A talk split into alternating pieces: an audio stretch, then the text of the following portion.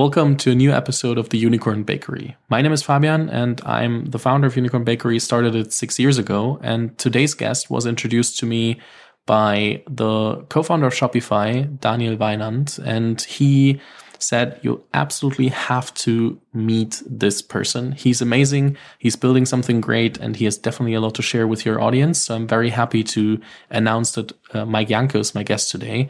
He's a former Navy SEAL, uh, SEAL Team 6. He's a multi-time CEO. He's building Data Tribe, a cybersecurity and data science um, startup foundry, building startups from scratch and like really um, scaling them. A few exits already, and a few things that are very interesting to to observe. And we're covering high performing teams, um, why companies are bought, not sold, and the last part, what part of venture capital is not or is irrelevant? Like how much of it? And how do you determine what do i really need what don't i need and how do you manage that? So mike i'm very happy to have you on the show. Um, thanks for joining. Thanks for having me. Thank you. Let's start with the first things first data tribe. Um, i can imagine a lot of my listenership for example is also located in europe and um, sometimes it's hard to grasp what's happening in north america and uh, so therefore maybe it makes sense to give a glimpse of what you're working on. How did you stumble into the venture world or the world of venture, and uh, what's currently happening with Data Tribe? Yeah, sure. Um, you know, the my path has been obviously from special operations, uh, the SEAL teams, um, to building a defense firm that uh, was, you know, over a billion dollar worth. Um, during Iraq and Afghanistan. I sold that and got into cybersecurity. And six CEO founder slots later, I saw that venture was broken. So, in other words, in my career as a CEO, as a founder, I've raised over 472 million from mostly Silicon Valley VCs. 95% of it was worthless. Did not help me at all. Nobody helped me. And so one of my board members, uh, Bob Ackerman, was one of my investors. A lot of your listeners in Germany may remember the company I founded, Blackphone and then Silent Circle, which were the first encrypted apps as well as a phone. He he had built the only cybersecurity only venture capital firm, and he was an investor and a board member. He was the only one of all the companies I founded that actually helped me, not just wrote the check, but helped. And he and I became friends. He had been doing it for 20 something years. And he thought venture was broken as well.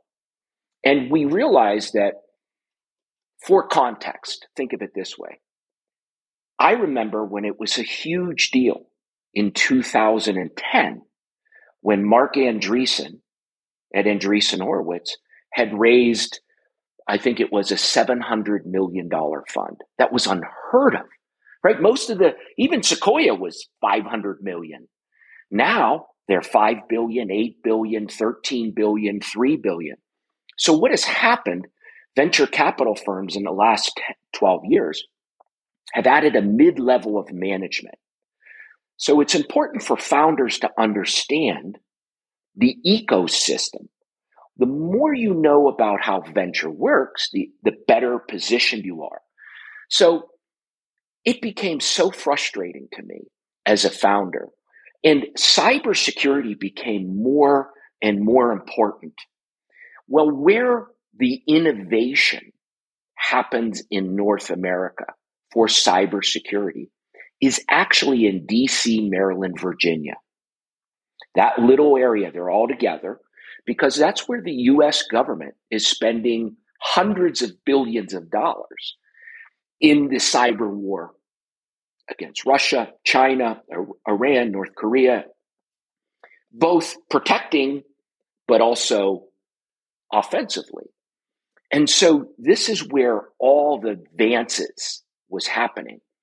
So we got together and said, you know, venture capital is broken for early, early stage. I'm talking seed and A. So we built Data Tribe. But before we did, we did a test. We took our money, some money of a very famous person as well, and we found two brothers who were technologists out of the CIA and the NSA. And we invested and we helped them co build a company called Onyara.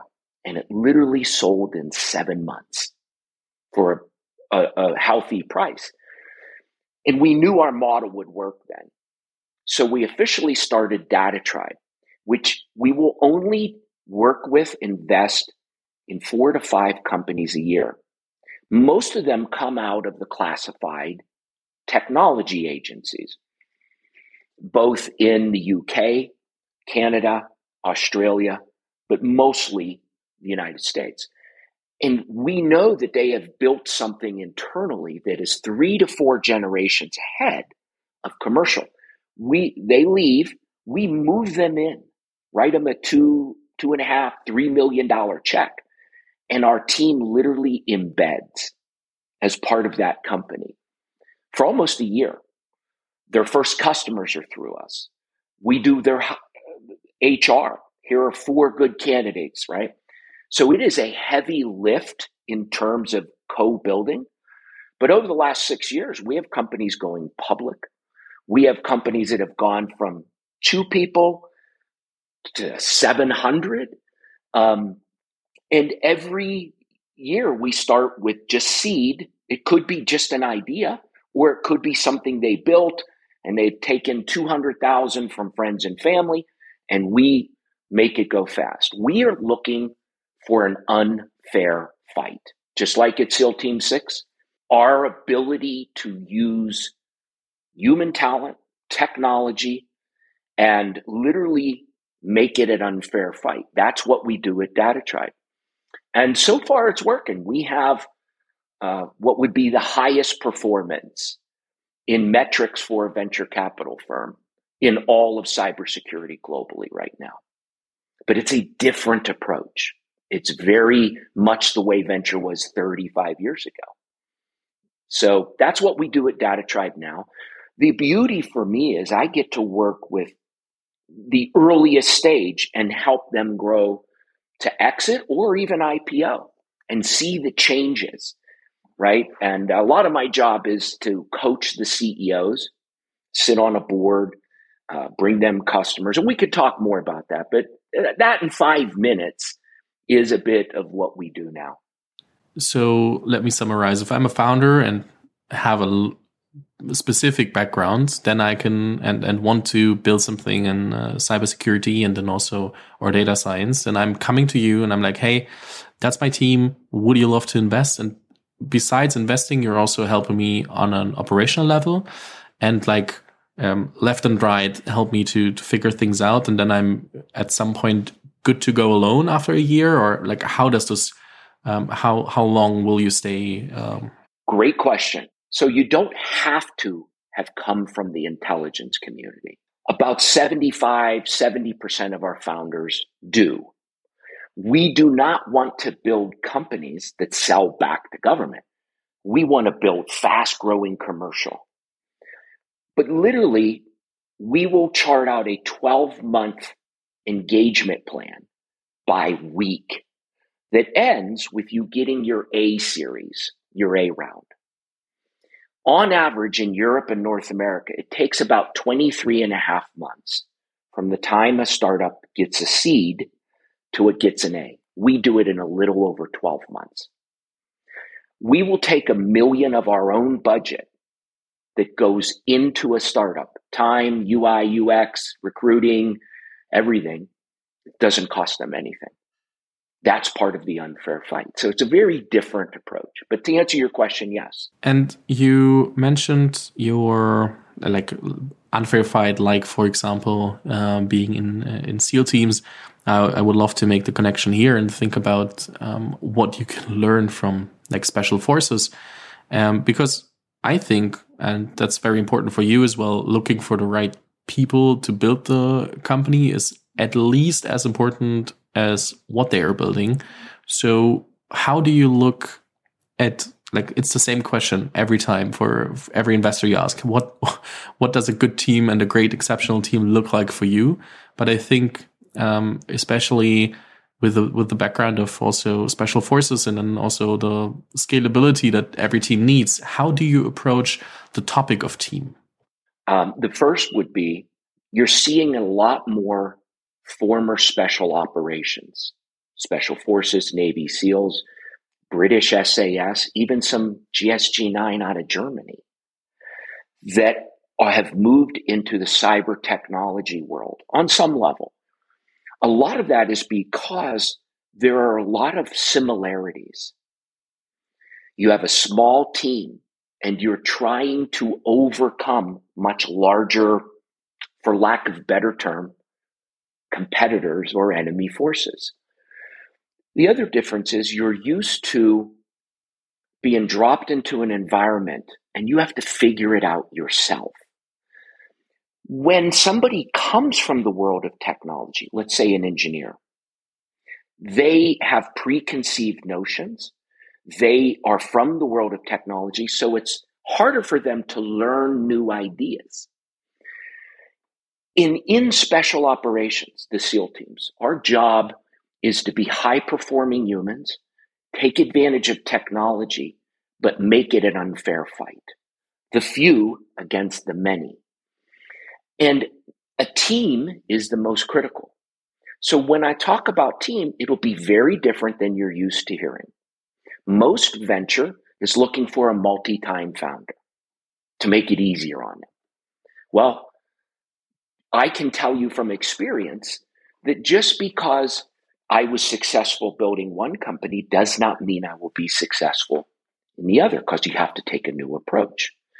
When we look at teams, some of our top performing CEOs are first time CEOs that came out of government intelligence technology as engineers. Why? Because they knew nothing about the commercial venture world. So they didn't have an ego. They came into it saying, teach me, tell me what I need to do. How do I do this? And so that helps. But I will tell you this. There are times where I interviewed somebody and I thought there's no way they're going to make a good CEO. And they turned out to be one of the best CEOs I've ever worked with. Then there are times I've interviewed with somebody who is great at selling, great at selling themselves, very dynamic, and they were horrible. So this is why at Data Tribe, we actually move them in. And I can, and our team can sit there every day with that CEO and work and be honest. Because as human beings, we all have what I would call flat sides or things we don't do well, or we may not listen well, or we're impulsive, or we have an ego, or all kinds of things that us as humans have. The idea is to pinpoint what are your weaknesses finance, legal, selling, and bring on team members who are highly experienced in that. But culturally, you get along. See, culture fit in the early days is one of the most important. I would rather take a B player or B ranked engineer, not a top engineer, a B player, if you will, and bring them on because they have a great cultural fit. They're hungry and they want to do well than an A plus player who just came out of a top company and wants the world, right? So it's much like in special operations. You know, you are training as you go, you're building the airplane as you're flying. And so there are a lot of similes. But a team cannot just be the founder. The founder has weaknesses. The team has to augment and be strong in the areas that the founder is weak. So, in my personal experience of 20 years of doing this, some of the best CEOs are first time founders. It, it, it just is. Um, so that's, that's how I would answer that, right? There is no one single approach. Fair enough. We, or you said you would rather take a B player with culture fit than an A plus player that is not like as good as a culture fit. We often hear A plus players, A plus players, A plus players. Otherwise, you're set up to fail.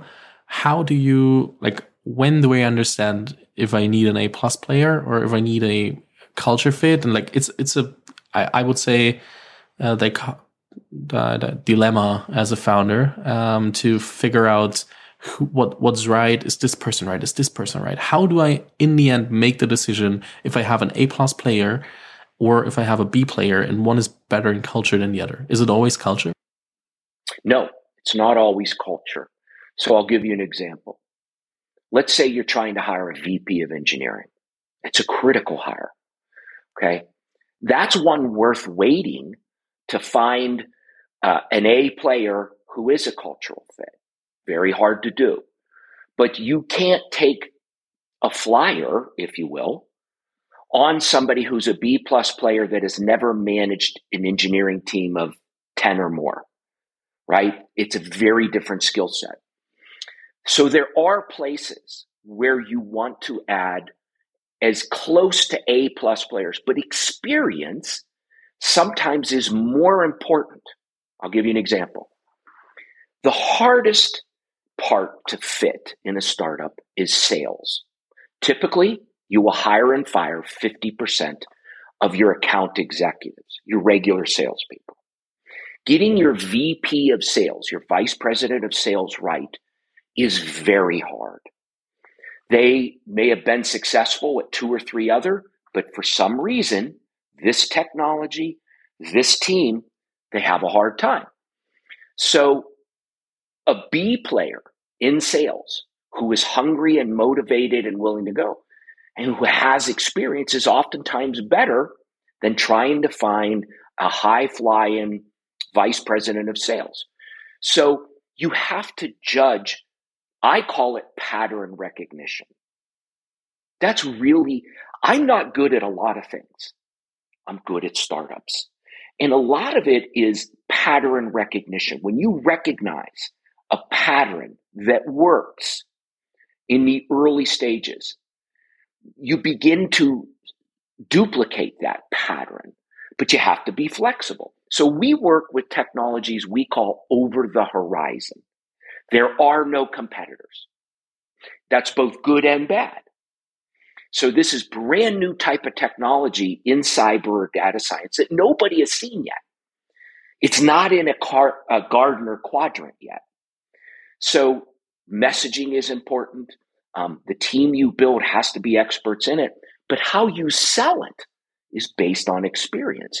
So there are areas within the team, depending upon how they come to us, that need an A plus player and on other parts can use a B player with great experience that's that's hungry, if you will, to prove themselves.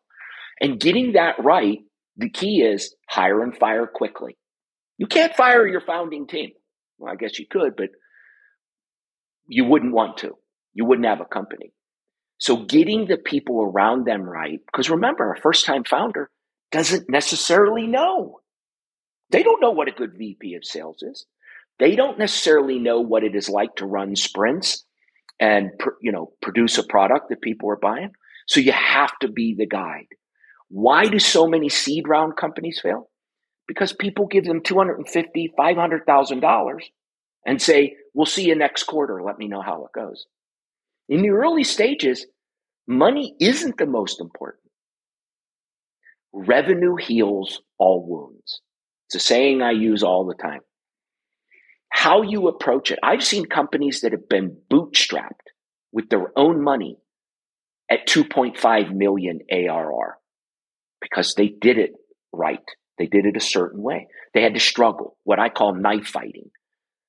They had to, you know, pay themselves $10,000 and, you know, there are companies like that, but majority of them fail at seed because it's not just the money, it's how do I get my first customer? Can I talk to 10 customers and figure out would they even like it this way? I think one thing to add on here, um, like for all the founders listening, when we are talking bootstrapping and like uh, revenue heals all wounds. I think it's very important to understand that this is easier if you're like a B2B software company than if you're like, for example, any other thing. In my opinion, from what I'm uh, like seeing uh, here in Europe, at least, sometimes it's not like it's not possible for every venture, in my opinion, to to go this route. But when you can, you should not postpone it for or delay it for too long, in my opinion. One of the the the items that a new founder or even a multi-time founder has to keep in mind. There is a certain cadence, but also an evolution. Think of scale, because using the word scale is a lot of things. Think of your company has to go through an evolution. Many of the people who are your direct reports in the first two years will not be the people who are elevated as you triple and quadruple in size. I'll give you an example. Many good vice presidents of sales can get you to 10, 12 million ARR. But you need a different type of salesperson, a chief revenue officer, to take you from 10 or 12 to 100. Very different skill. Same with um, marketing. Um, a good marketing person for a small company is not the same type of marketing professional you need as you get larger. Cultural fit. Everybody talks about culture, culture, culture. Well, culture starts with your first early team and then your management team. You expect them to help push the right culture down. But when you have 200, 500, 700 employees, not everybody is going to be the same cultural. So you have to really think about basic principles on how people will treat each other. So scaling is both a function of evolution of your team, your people, and it's also an evolution of you. The CEO has to change. In the early days, you are the salesperson.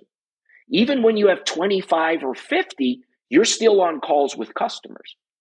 But that, you need the, free time to actually run a company. When you have, let's say, 100 employees, 10 times more than when you were at seed with 10, you have 10 times the problems. You have 10 times the labor costs. And people need to be focused on what are we doing. When you're larger, you have more money. And this is where people run into problem. More money does not always equal more revenue. More people does not always equal revenue. So having a good mentor and a good board of directors that says, why are we doubling our people count? Is that going to double our sales? So understanding, I don't like the word scale, I like the word evolution. And your past guest, who I have learned more about scale, Daniel Weinand, the co founder of Shopify, he has taught me more about evolution of a company and scale and how to keep a culture than anybody. He had to go from two people, you know, 30,000 um, you can learn about scale or what I like to call evolution in a lot of places. So pick your investors wisely that understand it, help you, um, help you get the hires that are right. Um, so I look at scale as an evolution. Right now, it's just an internet word. Oh, here's how you scale. Well, it's a lot more complicated than that and a lot more painful than that. Absolutely. I think it's never easy to break that down if you have not experienced it, or if you're experiencing it, it's totally different than another experience. But sometimes it's easier if you heard something about it already and you're like, oh, I think I'm already scaling. I just realized that uh, others have talked about this. So it's uh, sometimes the, the part of pattern recognition, even when you have not um, experienced it yourself, but learned about it. Uh, sometimes that's very helpful. So I have one further question regarding team because you told or said that um, sometimes my VPs are not bringing me from one stage to another um, after they did the first stage or the second stage, and maybe they are, let's say, overdue at some point. if I realize that, how do I communicate it with them? How do you ex- experience that? Is it something the VPs are self aware aware of? Do I have to tell them early that I think, okay, the next stage is coming? How do I communicate it? Because these are the people that brought me here where I'm at today. So how do I tell them what happens next without them feeling betrayed? Great question.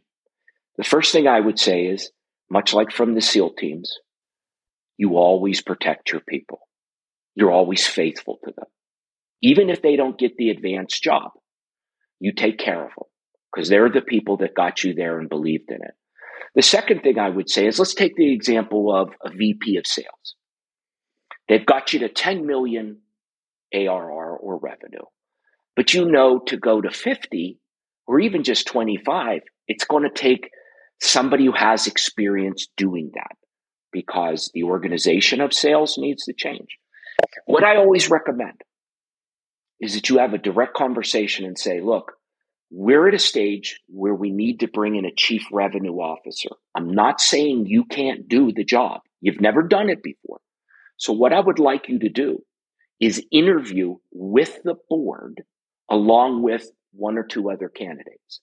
And if you don't get it, do a year learning under a CRO. You're still VP of sales. Learn that, and hopefully we'll help you find your next CRO position. I hope you stay. Same with a VP of engineering. A lot of times in the early days, it's one of the co founders who's the CTO. But they may have never shipped product before. They're brilliant. So having that conversation early on saying, look, I need you to become chief scientist, where you work on R and D, research and development. But we need to bring in a VP of engineering or a true CTO who has the experience of shipping to 100 customers of new products. I want to protect you because you were here, but this is the position. I want you to interview but if you don't get it, I want you to become our chief science officer or something like that. You have to manage it, but always take care of the people that brought you there. Now, sometimes I've seen VP of sales opt to leave because it's tough for them. I've been the head of sales for three years. Now they're, they're going to hire a CRO. If I don't get that job, now I'm reporting to somebody, the dynamics are different. So take care of them always, right? Um, I've seen a good VP of sales move to a channel manager. It's a lateral job, but you take care of them. They make good commission and, and hopefully they're satisfied. But that's the way to handle it. Always come out and say, look, I don't know what the future holds, but as we build, my job, I want to take care of you and I'm going to put you up for those positions. I can't guarantee you'll get it because my board helps in the C suite decisions. But I think you could do it. But if you don't get selected, I'd like to protect you this way. I don't want you to leave. Right. And so there's always a way. You just have to start it early. But just know in this past year, I've had six VP of sales, six be replaced or have a chief revenue officer or another VP of sales come in. Half of them stayed, the other half left. Um, and, and that's all you can do. Just know it's coming. People call that scale. Well, it's evolution. But always take care of your people if you can. I think it also makes a huge difference if you're managing your team as a family or as a high performing team, like let's say a sports team. And um, it depends a bit on what culture you're establishing. If you're establishing a family culture, then it's very hard to put somebody out of position and say, hey, sorry, we need somebody else here, or somebody will be on top of you because it feels like stepping over them. But in the same time, if you're managing it as a high performing team, then everybody knows, okay, as long as I'm the best for the position and the best as long as it's the best for the company, it will be that way. And at every other point, we might slightly change it, but you can explain it because you have established a culture that it's for the company even and it's not for like not only for the people and that people are like um yeah paying into the culture also for the company success. And if things don't work out this way anymore, then this also changes a lot. What you just mentioned is uh, very interesting and still everybody has to keep in mind. I think mostly of what you're saying regarding the bootstrapping part and the revenue part, it's not possible for every model. So if you have a model where like, okay, I cannot like make revenue from day one, I think it's uh, it's not always possible, but it, you have to keep it in mind that revenue could heal all wo- wounds if you have it.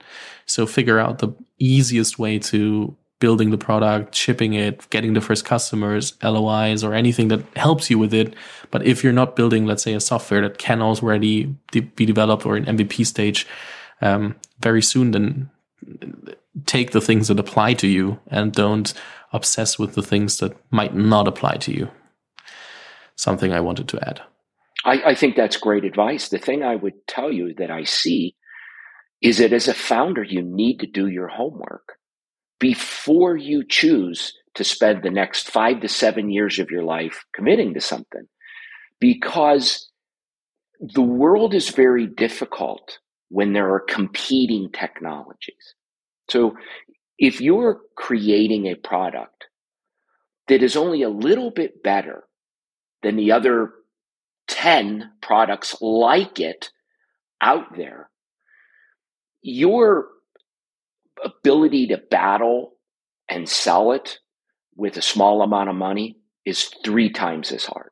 So I see a lot of great founders and I go, well, there are 20 competitors in this space. It doesn't matter if you're faster or just a little bit cheaper, right? So really thinking through and spending the time to investigate and talk to some chief information security officers, CIOs, about what are their problems, right? You're trying to solve a problem. Revenue heals all wounds only when you have something people want to buy. And so we're talking all the way back right now to a whiteboard. What are we going to build, right? And a lot of times we'll see founders who have built something amazing inside a government, and we say, well, did you realize what you built solves this problem in the commercial world. So you don't need this stuff. Let's build around that. And, and a lot of that's what it is, right? Uh, the advantage we have is we have 70 CISOs, Chief Information Security Officers. Um, Daniel Weinand, the co founder of Shopify, who you interviewed. I've learned more from Daniel on how to scale a from a small business to 30,000 employees and and building the teams right and scale um, than I have from 20 CEOs that have done it. Because the thing that you'll find is ego is a natural thing you need, but it can also be the downfall. I've built six companies as a CEO. Some of them exited fantastic. Some of them left a smoking crater of other people's capital. Um, but I learned more from those failures than I ever learned from the ones that were successful. And I think understanding that if you're just searching on blogs or listening to podcasts, and that's the only context you have, that's what you'll model. When there are a lot of ways to build a dominant company, there are. So just because I have experience in a certain way, I've come to learn that I have to keep my mind open. One of ours um, is Dragos. Dragos started six years ago with three founders that came out of the National Security Agency. And that's before operational technology or, or the cyber technology that's in the operational manufacturing, power, wind, gas was a, much of a thing. And in the early days, based on our experience, we said, well, you need to hire this type of salesperson. And the founders are like, no, that's not how it works in OT, operational technology. You have to build a relationship. You wear a hard hat, you know. And we said, okay, we don't really know that. Today, it's headed to IPO. It'll be over a thousand employees. So we had to learn we don't know everything, right? And that's one of the problems with venture today if you don't fit a certain mold. Think of it as an Excel spreadsheet checkbox. Multi-time founder, how big's the TAM, this, this, this. You won't even go up to the next level. And so all this innovation doesn't happen because they, they're not really interested in first time founders unless they have a lot of revenue. So you have to understand the environment you're going into and customize around it. So, after establishing that we definitely have a growth phase, we have to think about okay, how do I handle my team? At some point, I hope that growth will be enough to think about exit scenarios. Um, it, there are d- three different ones. Like it can be an IPO, it can be an exit in a typical way, or it can be that we're going bankrupt. I hope we're not thinking about this too much, and uh, after growth, that we're not stumbling into that. But let's see what's happening this and next year um, during the, the recession. But how do I approach this process? You uh, talked about your own exit, your exits with uh, DataTribe already. So, how do you approach the topic of exits um, while you're still managing a team and you cannot tell them, yeah, we're selling the company? Um, how do I manage it team wise? And also, how do I prepare the company as a founder? I, I think that's a great question. A lot of people don't even ask today. So I'm, I'm glad you asked it. Um, there's a lot of myth out there. There's a lot of what I call kind of Silicon Valley blogosphere talk. What people won't tell you is that the reality is companies are bought, they're not sold. Too many people go into it saying, man, I'd like to make 30 million on this. And if we only get so much revenue, someone could buy us for X. And by the way, did you see this company was bought? Let's get our revenue up. Someone will buy us. So they're building a company around the idea of we're going to make uh, money at an exit, right? We're exit, exit all the time. Now that's the evolution of a company, exit be an IPO or M&A. But good companies are bought along the way to building a dominating kick-ass company. When you're focused on that, that's when people just come at you because you're focused on the metrics, larger sales, dominating your space, and reinvesting in R&D instead of focused on here's how much I would make at today's valuation, right? They often fundraise that way. Same type of mechanism. When that happens, it it never ends well. VCs, a lot of VCs, me being one of them now, you know, don't really talk about that reality. But if you can have and assess your team as the founder to make sure, be right up front. Look, good companies are bought, they're not sold. Yes, we'd all like it, you know, a giant truck full of cash someday from this, but that's a byproduct of us building a dominating company. So, with that in mind, that needs to be part of the culture. Yes, everybody looks at a cap table after their A round or their B round and says, we, we were at this valuation logically. If we ever got bought, I would have this portion. But too often that begins to lead the parade. And that's it creates a very bad environment to be able to execute, right? Um, so I, I feel that in today's world, there's not a lot of solid down market seed round or A round um, venture capitalists that are focused on just a few segments. Today, people are thematic across biotech, fintech, healthcare, cyber, consumer, maybe even autonomous. So, as a founder, don't expect you're going to get any help.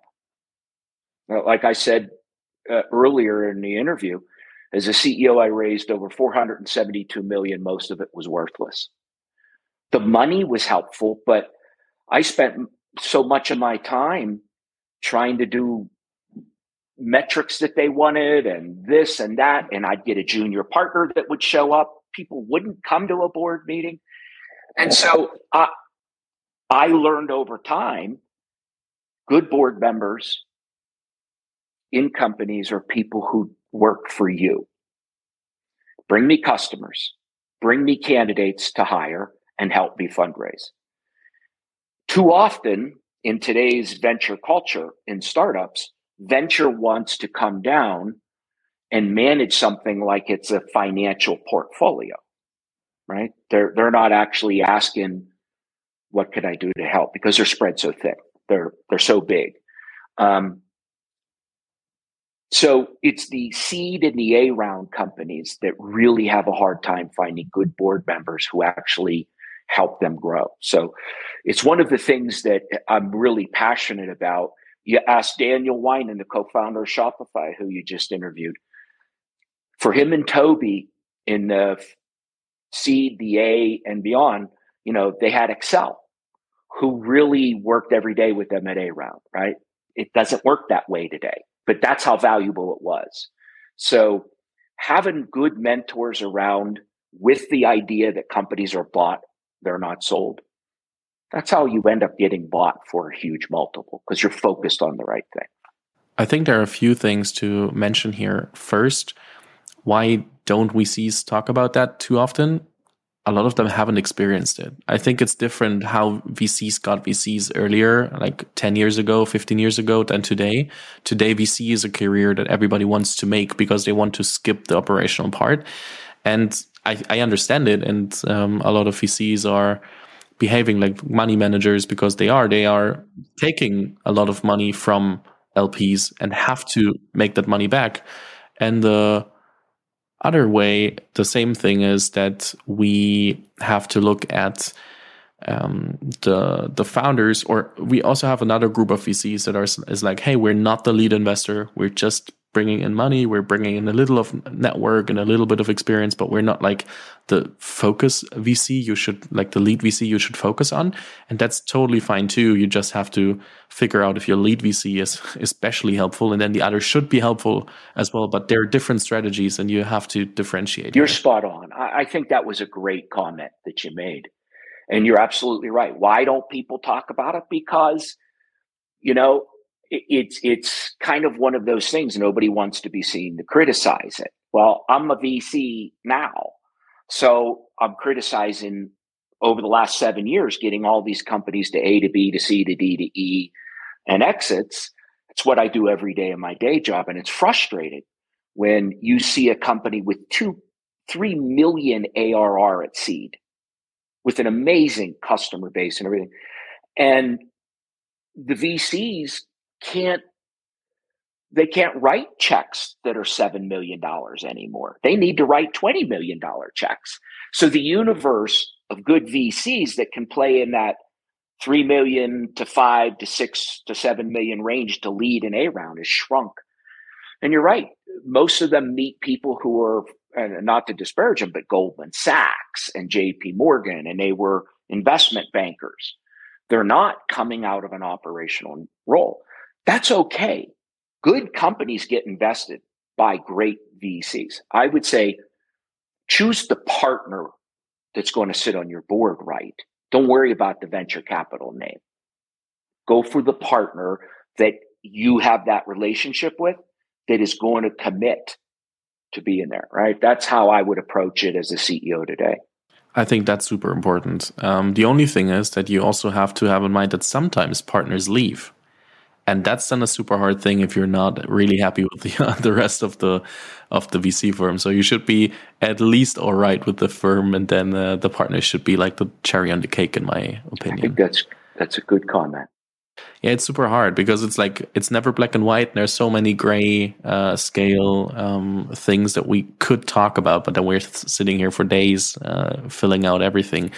I think what's important to remember we talked about revenues healing all wounds and uh, i think founders often think that money is healing all wounds and money in this case would often be vc capital which is very very hard to to identify as a healing part. It's more like uh, you should inject it if you're at a certain point.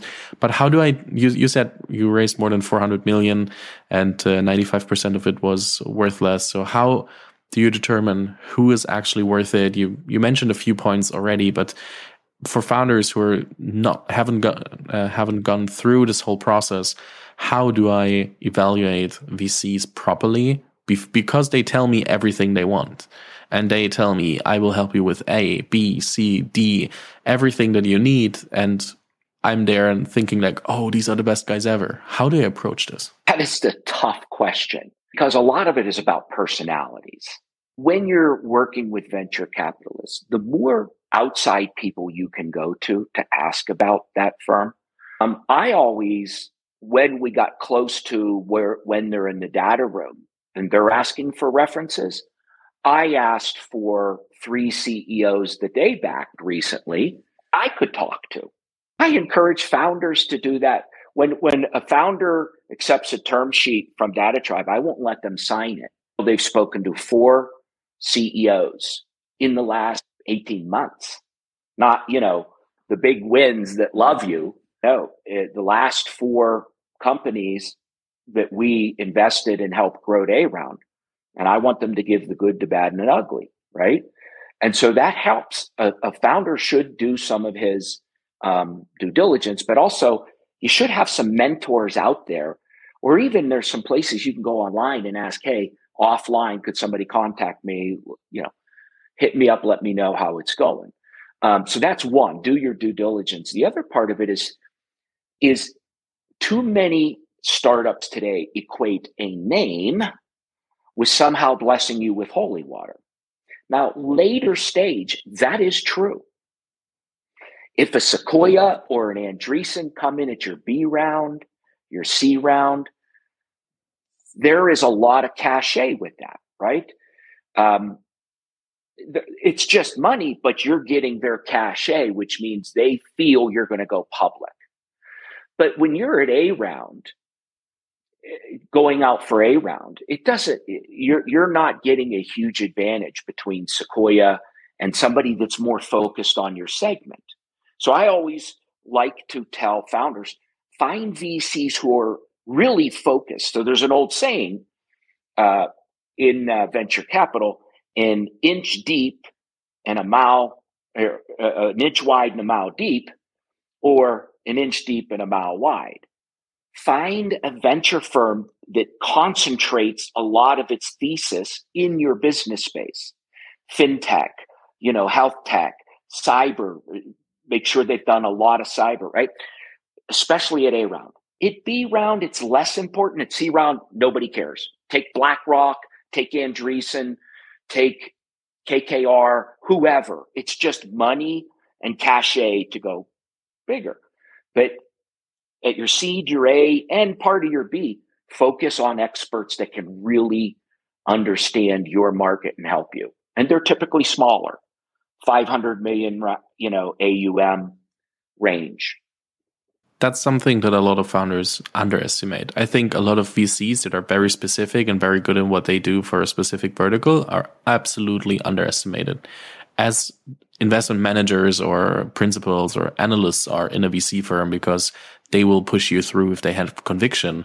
And everybody's like, oh, I'm rooting for the the well-known partners or the well-known VC firms, and instead of like really looking who will help me get the deal done, and also not like this round's deal, but also the next round's deal, and that's maybe the company that's like actually specialized in a certain um, industry or the person that um, really is convinced and will um, treat you throughout the whole process afterwards as well.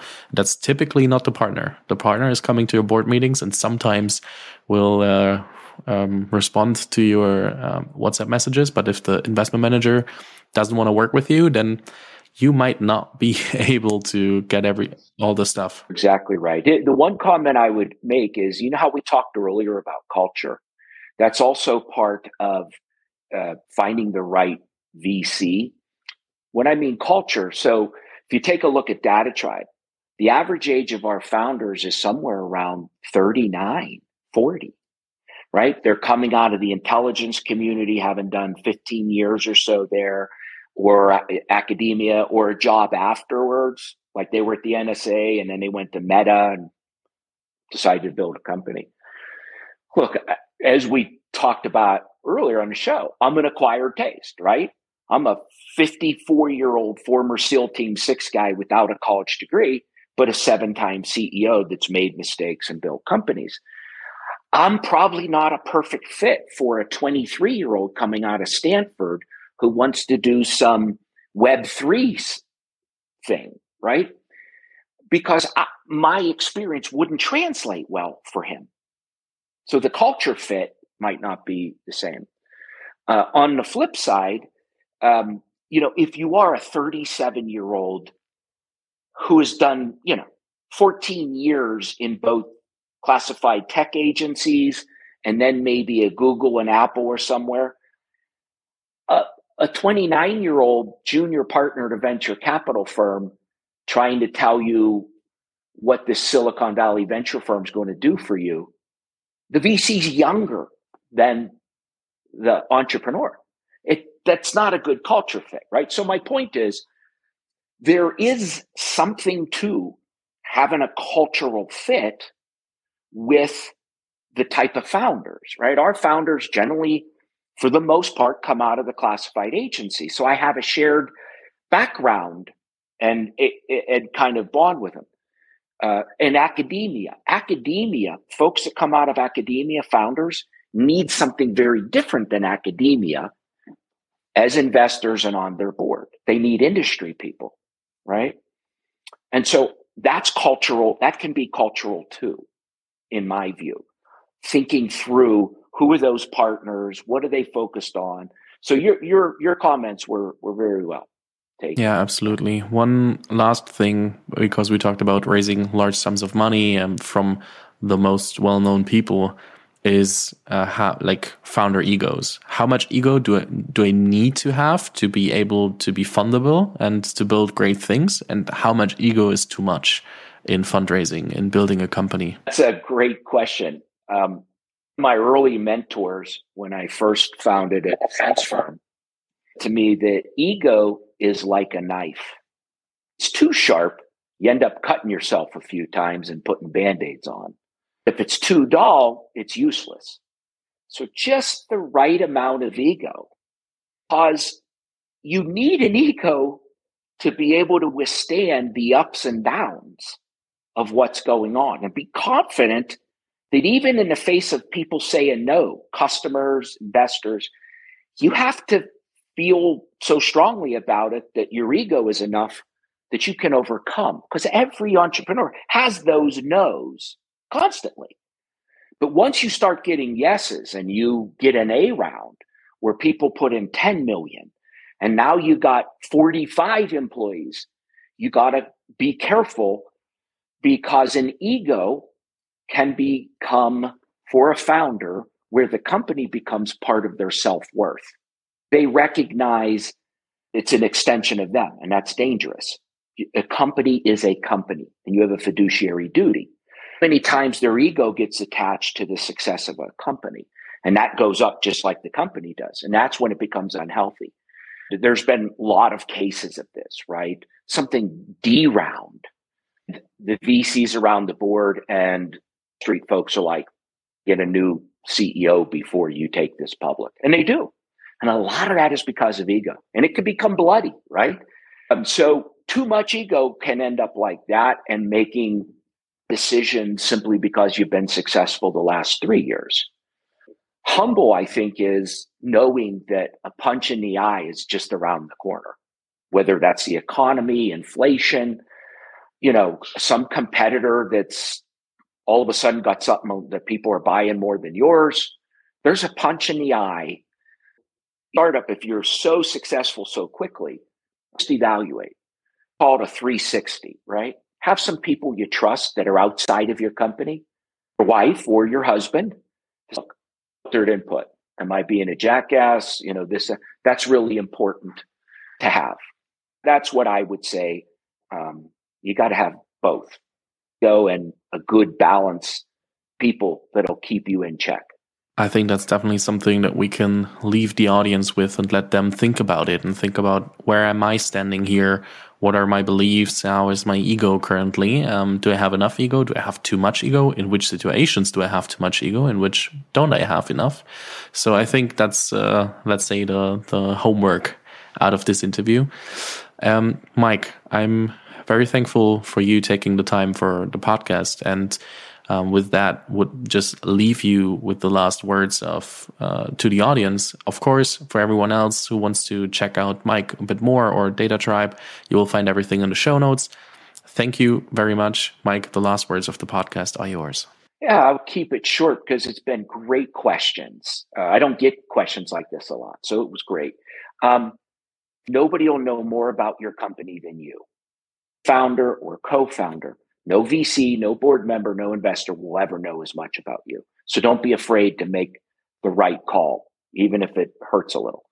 Two, advice is different than opinion. Sometimes people equate success they've had and they feel that this is the only way you should do it. Filter somebody's giving you advice. Is it their ego or do they really want to help you? Be careful to filter out that advice. Other than that, if a knucklehead like me can do it seven times, people way smarter than me. So, a pleasure to be on your podcast. Thank you very much. Vielen Dank fürs Zuhören. Falls dir diese Folge gefallen hat, dann musst du auf jeden Fall mal den Unicorn Bakery WhatsApp Newsletter auschecken. Dort bekommst du ein bis zweimal die Woche von mir äh, entweder eine persönliche Sprachnotiz oder eine Content-Empfehlung, Blogpost, Video etc. für Dinge, die du als Gründer unbedingt wissen, lesen, hören musst. Am einfachsten ist es, du klickst auf den Link in der Beschreibung und meldest dich an. Ansonsten kannst du auch auf jungthemapodcast.com slash newsletter gehen.